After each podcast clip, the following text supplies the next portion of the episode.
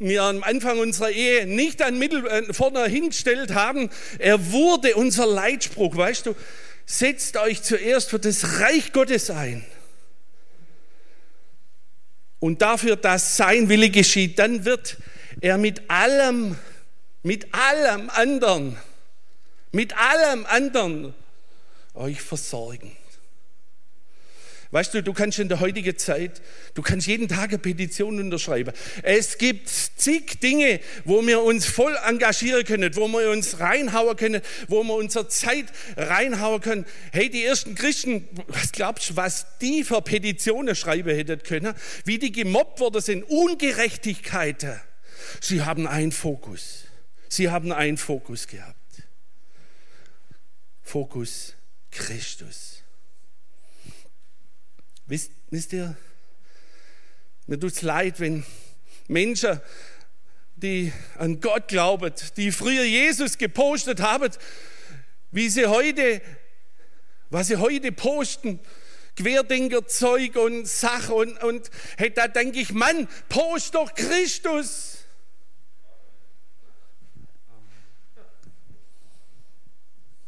Was bewegt uns? Was, was posten wir?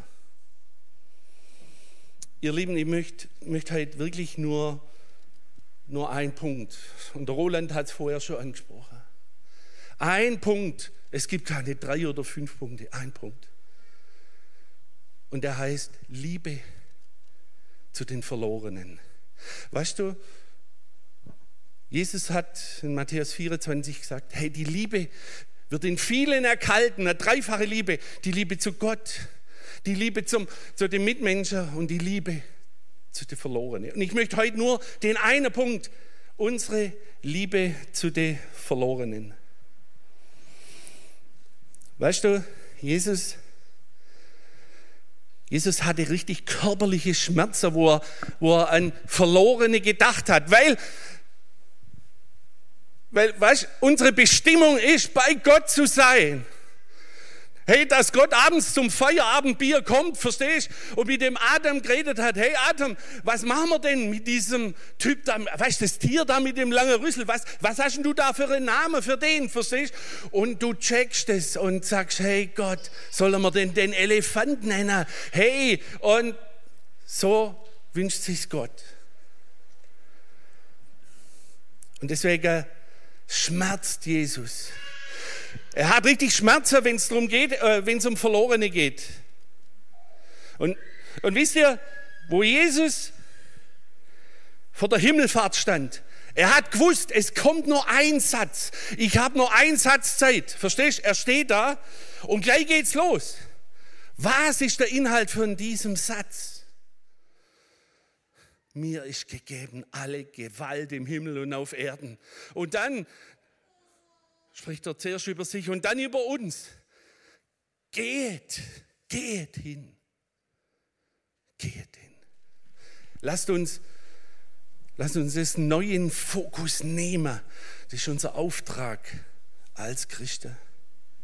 Weil Jesus weiß genau, und das ist eine biblische Tatsache. Und das ist übrigens gar nicht modern in der heutigen Zeit so klare Aussage zu machen. Jesus sagt, hey, wer Jesus hat, der hat das ewige Leben. Und wer Jesus nicht hat, der hat das ewige Leben nicht. Hey, der ist verloren. Das muss ich mir immer wieder mal klar machen, verstehst du? Hey, wir haben es mit Leuten zu tun, die den Glaubensmix sich selber machen. Hast du das auch schon erlebt? So ein richtiger Glaubensmix. Jeder, jeder tut seinen Cocktail mischen, denn wie er das möchte. Ne? Und es steht schon, da in 2. Timotheus steht's.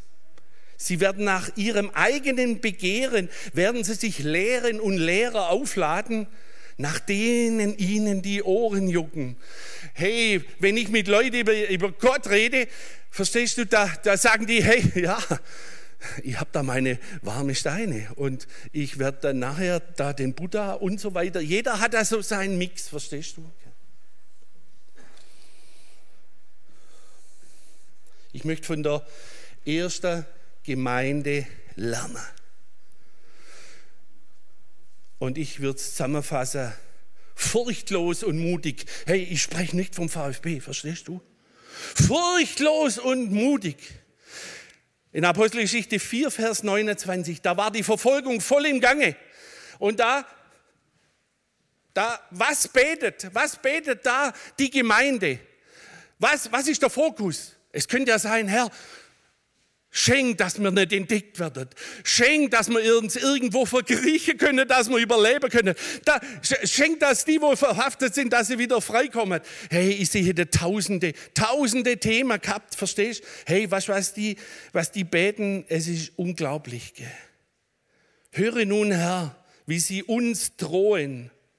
Und hilf uns als deine Diener furchtlos und unerschrocken deine Botschaft zu verkünden. Erweise deine Macht, das Zeichen und Wunder geschehen, dass Kranke, dass Kranke geheilt werden. Sie haben nicht auf sich geschaut, sondern Fokus, Fokus Christus. Fokus Christus. Ich weiß nicht, ob du den letzten Satz der Bibel oder die letzten drei, vier Verse, ob die dir geläufig sind. Da steht, wer nur ein i-Tüpfelchen wegnimmt von dem Geschriebenen oder dazu tut, den wird Gott bestrafen. Und dann steht er auch, und zwar mehrmals. Und der Heilige Geist und die Braut sagen, komm. Der Heilige Geist und die Braut, wer ist denn die Braut? Wer heiratet? Was geht mit Braut? Mir, ihr Lieben, mir. Spürst du das noch in deinem Herzen? Den Heiligen Geist, der, der komm ruft. Und nicht nur zu dir, sondern der, der Komm ruft für, für eine verlorene Welt. Der Komm ruft. Komm in deine Bestimmung. Komm in deine Berufung. Komm zum Retter, der für dich da ist.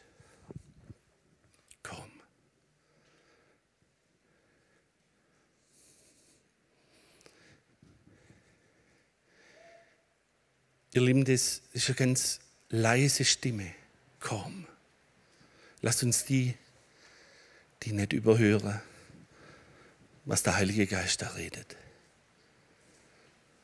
Und weißt du, ich weiß nicht, wie dir es geht. Wie weit kommen wir in, im Beruf, im, im Geschäft mit unseren Geschäftskollegen? Wie weit kommen wir mit unseren Freunden? Hey, weißt du, ich war jetzt auf einer, auf einer Sommerfreizeit mit lauter Jugendlichen, ja, so christlich und wir haben auch gebetet. Ich gehe sonntags in die Kirche. Okay, du kannst in die Kirche gehen. Weißt du, wo, wo kommen wir an? Wie tief kommen wir denn eigentlich rein? Wie viele wie viel Worte dürfen wir denn überhaupt noch sagen in der heutigen Zeit voller Toleranz? Wann schaltet denn die dann tatsächlich ab? Verstehst du? Wann? Wann schaltet sie ab und sagen, ja, du glaub doch du dein Ding. Weißt? Ich lass doch dich auch glauben, lass doch mich auch glauben. Ihr Lieben, weißt, jetzt beginnt so die, die Sache mit dem Ostergarten. Wir sind gerade in der Vorbereitung. Ich will da eins sagen. Es ist so, dass die Leute eine Stunde zuhören. Sie erleben eine Stunde lang, sie widersprechen nicht, sie sind mit in Teil eine Stunde lang in diesem Ostergarten und hören das volle Evangelium. Ihr Lieben, was für eine Evangelisation, dass Menschen zuhören und mit Affekten, mit Schauspielern, mit Tänzer, wollen wir sie hineinlieben, hineinlieben in die Beziehung Jesu. Lass uns, lass uns diesen, diese Chance nützen, dass die Menschen nicht zuhören. Verstehst du, sie hören uns schon gar nicht mehr zu. Sie schaltet einfach ab.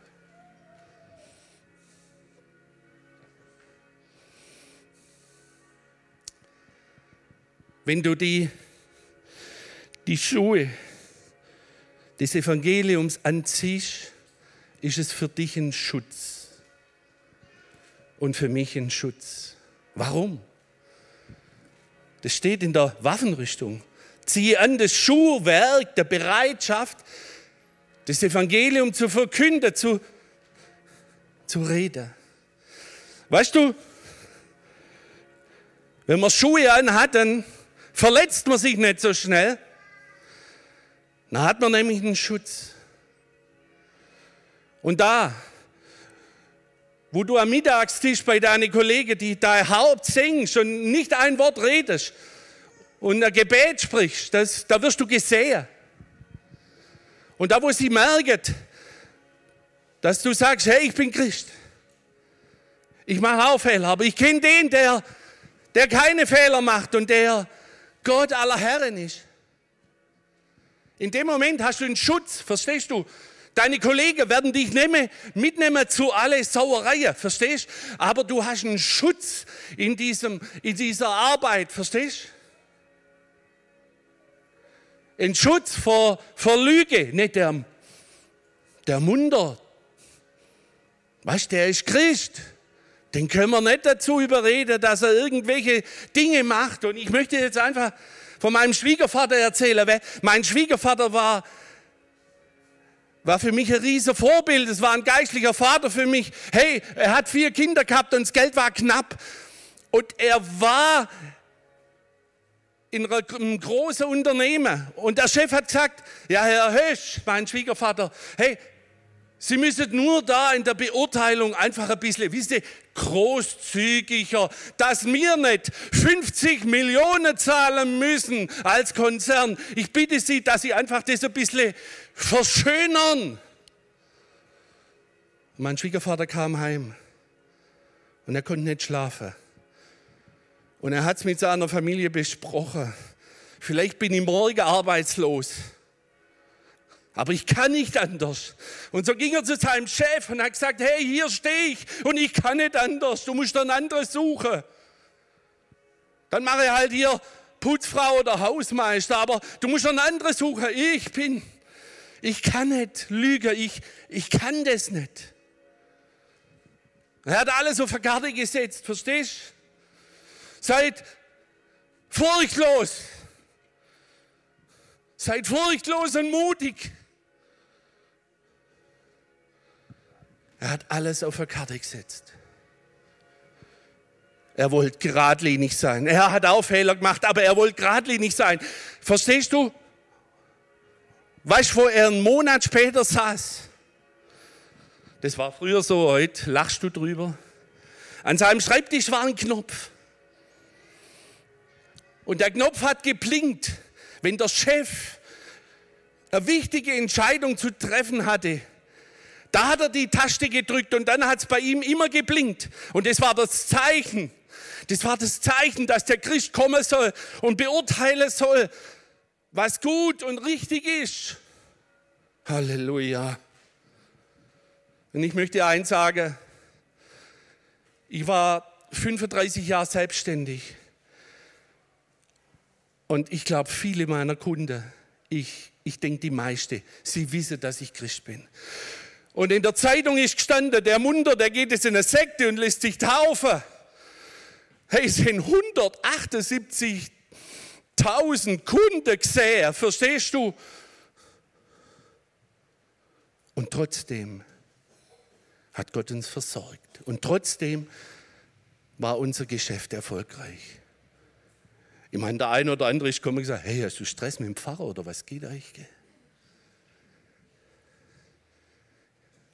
Und so kannst du mit ihm reden. Ihr Lieben, seid furchtlos und mutig. Sei furchtlos. Sei furchtlos und mutig. Ihr Lieben, wir haben die Möglichkeit, eine Stunde lang Menschen einzuladen. Wir haben die Möglichkeit, dass du deine Geschäftskollegen einladest und sagst, hey, da ist der Ostergarten. Und anschließend geht er essen. Deine ganze Großfamilie. Lass uns es nützen. Lass uns es nützen, dass ihr das volle Evangelium höret. Ihr Lieben, mir es ist unglaublich, Gott formiert gerade in, in der Metropole Stuttgart, formiert gerade Gott für den Ostergarten seine Leute. Jeden Monat kommt gerade eine neue Gemeinde oder ein neues Werk dazu. Wir sind mittlerweile 19 Gemeinden und Werke und das hat nichts mit dem Roland zu tun oder mit der Allianz-Vorsitzender Andreas Schäffer oder gleich gar nicht mit mir, sondern Gott stellt da gerade ein Team zusammen.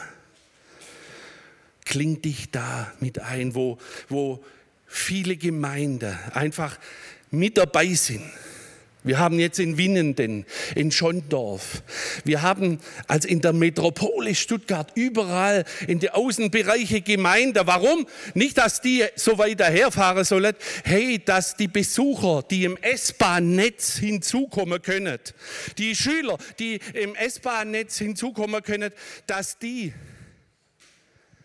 dass die einfach eine Gemeinde findet. Und so sollen alle Gemeinden gesegnet werden.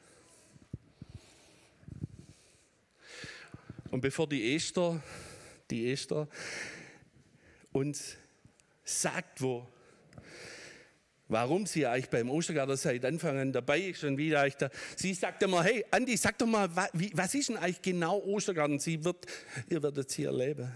Ich möchte nur eins sagen. Weißt ich habe Hochrechnung gesehen und ich bin ehrfürchtig geworden. Wir könnten nächstes Jahr über 10.000 Schüler erreichen. Wir könnten. Wir könnten circa 20.000 Leute nächstes Jahr mit dem Evangelium erreichen. Schüler, die niemals das Evangelium hören würden, weil sie muslimische oder andere Hintergründe haben. Sie werden kommen, weil die, weil die Schulklasse hingeht. Und weißt, wir können eine bestimmte Anzahl an Tagen öffnen. Je mehr, das ist eine ganz einfache Gleichung, weißt, je mehr Mitarbeiter, je mehr Tage können wir öffnen. Verstehst du, am Tag Vormittag, langer Vormittag, können 500, 500 Schüler kommen. An zwei Tagen können 1000 kommen. Und vielleicht bist du die oder der, der sagt, hey, da möchte ich dabei sein. Da möchte ich dabei sein. Dass ein Tag länger es stattfindet. Wir werden der Ostergarten meditativ öffnen bei Nacht, ab 22 Uhr, wo die Leute nachts den Ostergarten erleben können, wo sie die Kraft Gottes, die in diesem undekorierten schon an der Geburtstagsfeier war, wenn er dekoriert ist und wenn es verschiedene Kurzfilme gibt, berührt werden können. Esther, komm her und erzähl uns, Warum machst du eigentlich immer noch mit äh, bei diesem Ostergarten? Sag's uns. Das ist mir eine Ehre, dass ich von meinem Herz erzählen kann. Wer mich kennt, der weiß, also Evangelisation ist auf meinem Herzen. Wir haben im Gospelforum immer Schatzsuche, Treasure Hunt gemacht und das war mein Ding. Das Übernatürliche natürlich zu den Menschen zu bringen. Aber das ist natürlich immer schwer und eine Herausforderung, wenn ich in der Stadt bin, zu gucken, oh, der Mann, die Frau, die passen jetzt auf meiner Karte und der Ort stimmt, aber wie reagiert denn die Person, ja? Und da hat man schon immer erst eine Hürde und spricht den an, so ein großer, muskulöser, ne? Aber wisst ihr was, beim Ostergarten, da kommen die Leute ich weiß nicht, freiwillig, aber die meisten kommen freiwillig und die hören mir eine Stunde lang zu, die hören die frohe Botschaft von Jesus. Und manche, die sagen, also wenn du schlau bist und sagst, hey, hast du Lust, ich lade dich ein oder komm mal mit in den Ostergarten und du erzählst noch nicht so viel davon, dann denke ich die meisten, ach ja, das sind dann Blumen, die um die Osterzeit blühen in einem Gewächshaus. Also ich habe das schon ganz oft gehört, dass die Leute einfach nicht wissen, was ist in der Ostergarten. Und dann kommen die und dann kriegen die die Botschaft von Jesus zu hören, ja. Und mich begeistert es, ob ich jetzt Schauspielerin bin auf dem Markt, weil ihr müsst euch das so vorstellen, die, die noch nicht im Ostergarten waren, du kommst da an, dann hörst du Tiere, es stinkt, ganz viele Leute sind da und dann geht die Tür auf und ein Reisebegleiter begrüßt euch und ihr kommt direkt 2000 Jahre in den Markt in Jerusalem rein. Und dann begegnet euch eine Marktfrau vielleicht, so wie ich, und wir quatschen dann und wir bieten euch was an und du bist wirklich mittendrin, 2000 Jahre in Jerusalem und erfährst, Mensch, über was haben sich denn die Marktfrauen unterhalten? Was haben die denn damals mit Jesus erlebt? Wo wurden sie berührt? Wo wurden sie gesehen? Und auf einmal kommt wirklich natürlich ein Schauspieler, aber kommt Jesus rein. Und was das mit den Menschen, mit den Besuchern macht, wenn dieser Jesus reinkommt, ganz langsam vorbeiläuft und dir in die Augen schaut oder dich berührt und Menschen, die noch nie Jesus gesehen haben, das macht mit einem was, das macht mit mir was, obwohl ich Schauspielerin bin und ich weiß nicht, hundertmal diesen Jesus sehe, da passiert was, der wird sogar ich berührt, ja. Und dann geht's weiter, dann kommt der nächste Raum, Gethsemane, äh, Abendmahlsraum, wo die Jünger, vielleicht paar Jünger sitzen. Und dann gibt es einen gewählten, also ich meine, Jesus spürt es immer, von einem Besucher, dem würden die Füße gewaschen. Und da gibt es eine Geschichte, die hat mich so berührt, weil ich habe die Leute eine Stunde durchgeführt. Da gibt es Schulklassen, die machen am Anfang Quatsch am Markt und haha, und da kommt Jesus und die machen sich lustig. Ihr kennt Teenies, ne? die nehmen das alles nicht so ernst. Und dann kommt Abendmahl und da war ein Mann mit, also eine Familie, und dieser Mann wollte sich von der Frau scheiden lassen. Die Ehe war am Ende. Und irgendwie dieser Jesus, der spürt es immer, welche Person die Füße gewaschen braucht. Und dieser Jesus geht zu dem hin und fragt, ob er die Füße waschen kann. Ich nehme jetzt dich, sorry. Und er zieht die Füße, äh, die Schuhe und die, und die Socken aus und wäscht die Füße. Und die gehen durch. Und diese Aktion, was dieser Schauspiel Jesus gemacht hat, das hat so berührt diesen Mann, dass die danach, ich bin ja dann noch raus, weil ich die ja ganz durchgeführt habe, und am Ende kommen die nochmal auf mich zu, dieses Ehepaar. Und der Mann hat fast Tränen in den Augen und sagt, hey, das hat mich so berührt, diese Begegnung, wo mir dieser Jesus die Füße gewaschen hat, dass wir unserer Ehe nochmal eine Chance geben. Ja? Und das ist was, warum ich beim Ostergarten mitmache, warum ich Teil davon sein möchte, dass die Menschen das Evangelium hören, dass Ehen, wo sie kaputt sind, heil werden, dass da, wo Menschen krank sind, wenn sie über das Kreuz laufen, weil es gibt auch einen Raum, man hört so die Ostergeschichte, man kommt dann in den Garten Gethsemane, da sieht man Tänzer, so Engel, und Dämonen, die miteinander kämpfen. Und man sieht diesen Kampf, den Jesus im Gebet hatte, weil er jetzt den Schritt machen muss, dass er gekreuzigt wird. Dann kommen Soldaten, die Jesus mitnehmen. Also es ist richtig krass. Und wir als Zuschauer sind live dabei und kriegen das mit, was passiert gerade mit diesem Jesus. Ja? Dann kommt er zu Kaiphas, er wird geschlagen und abtransportiert. Dann ist bei Pilatus, du hörst Stimmen, Jesus hat mich geheilt und dann dieses Kreuzige ihn, kreuzige ihn. Und du siehst, nicht mehr Jesus, den Schauspieler, aber du weißt, jetzt passiert's. Und dieser Reisebegleiter, der ist immer da, der führt dich da durch. Du kommst zu Golgatha, du hörst es akustisch. Hey, dieser Jesus, der ist jetzt am Kreuz. Und er hat es aber nicht verdient, am Kreuz zu sein. Und einer, dieser Hauptmann, der sagt dann, und ich wusste, dieser Mann, weil er gestorben ist und gesehen hat, wie Jesus an diesem Kreuz war. Das hören wir alles live. Also die Menschen, die du da mitbringst, die hören diese Botschaft. Wie Jesus am Kreuz stirbt, die hören das und die wissen, da gab es einen kritischen Mann. Aber als der gesehen hat, wie Jesus gestorben ist, der war hin und weg, hat gesagt, ich kann nicht anders. Der ist wirklich der Sohn Gottes, der da gerade gestorben ist. Ja? Und dann ist es so geschichtlich gewesen, 2000 Jahre. Und dann gibt es so einen tollen roten Vorhang und da gehen die Besucher auch durch und der wird ja am von oben nach unten durchtrennt. Und da erklären wir immer, dass jetzt das Allerheiligste, da durfte nur einmal im Jahr nicht jeder Normale rein, auch nur der hohe Priester rein. Und dann machen wir so als Reisebegleiter diesen Vorhang weg und ich sage, und jetzt ist der Weg frei. Jetzt dürfen du und ich, weil ich duze die Leute dann immer, ne? das gab es zur damaligen Zeit noch nicht sie, Und wir dürfen da jetzt durch. Und dann stehen wir in einem anderen Raum, da ist ein riesen Kreuz am Boden. Und dann wird es persönlich. Dann erzählen wir eine Geschichte, die man in der heutigen Zeit erleben kann und was es ganz persönlich bedeutet, diesen Jesus, der gerade noch auf Golgatha gekreuzigt wurde, dass er heute noch aktuell ist und dir begegnen kann. Und dann können die Menschen entscheiden, geben sie diesem Jesus eine Chance, wollen sie ihn als ihren besten Freund einladen oder lassen Sie es. Und als Zeichen geben wir den Leuten dann an, also dass wir über dieses Kreuz laufen, aber dass es bedeutet, dass dieser Jesus den Weg freigemacht hat zu Gott, ja, dass man sonst getrennt ist, aber jetzt über dieses Kreuz gehen kann. Und dann gibt es noch einen kleinen anderen Gang, da gibt es dann noch diesen, wie sagt man, diese Höhle, dieses Totengrab, ja, da sieht man das Leinentuch und dann steht da, und er ist nicht hier er ist auferstanden. Und alle gehen durch dieses dunkle Grab hindurch und dann gibt es einen Vorhang und der letzte Raum ist der Auferstehungsgarten. Und der Auferstehungsgarten ist richtig blumenhaft. Ich weiß nicht, ob ihr das dann seht. Es blüht und es ist Party und es ist Musik und die Leute müssen es erstmal verpacken. Gerade war Golgatha. Gerade habe ich vielleicht eine Entscheidung für diesen Jesus getroffen. Ich habe gehört, der lebt und ich kann Beziehung mit ihm haben. Und dann kommt diese Freude und Party und übrigens Jesus lebt und lalala. Und wir als Reisebegleiter, also die, die da durchführen, die erzählen dann noch ein Lebenszeugnis. Die erzählen, warum glaube ich denn diesem Jesus, was ihr gerade gehört habt, der vor 2000 Jahren gelebt hat, gestorben ist.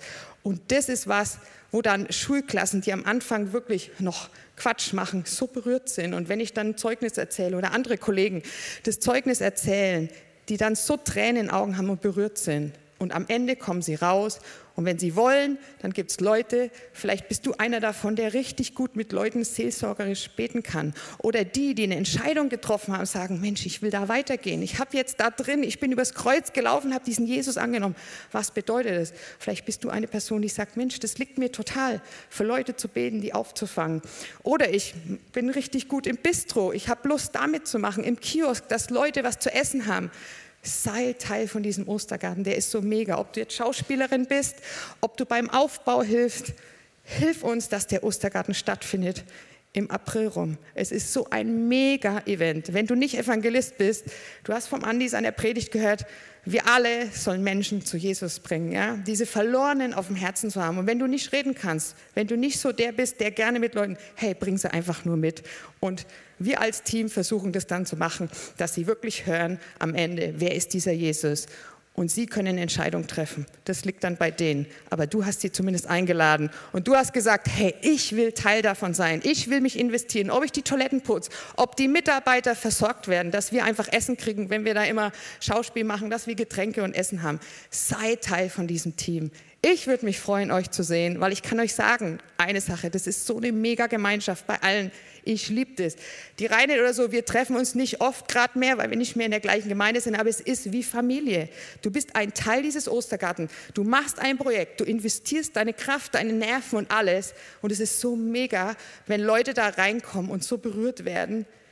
Diese Gemeinschaft, wir sind einfach eins, egal aus welcher Gemeinde man ist, und das spürt man und erlebt man. Und die Leute, die Besucher, die reinkommen, die sagen, hey, da ist was anders. Diese Atmosphäre, und da kann ich gar nicht anders. Ich muss einfach wieder mitarbeiten. Und ich wünsche mir das, dass ihr das auch erleben dürft. Ja? So, genug Werbung, Werbeblock. So, Andi. Hey.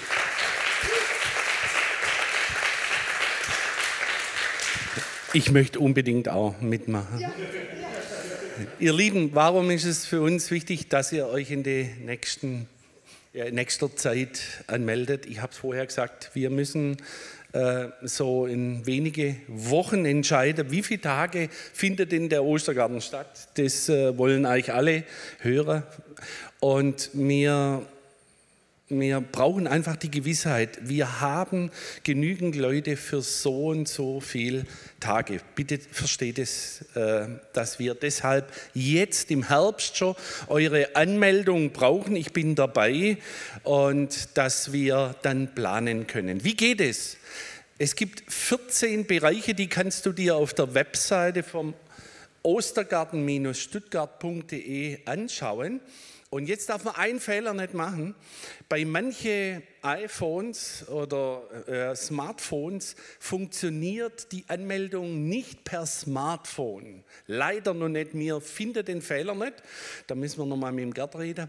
Äh, und Ja, äh, es funktioniert nicht bei alle. Deswegen setz dich in den Computer und du dich dann da anmelden in einen der 14 Bereiche. Wenn du dann noch switchen willst, weißt später mal, du musst nicht angeben, wie lange äh, du äh, mitarbeitest. Haben da so einen Schlüssel. Manche sind 70 Prozent der Gesamtöffnungszeit dort und andere sind nur zwei Nachmittage, Vormittage oder Abende dabei.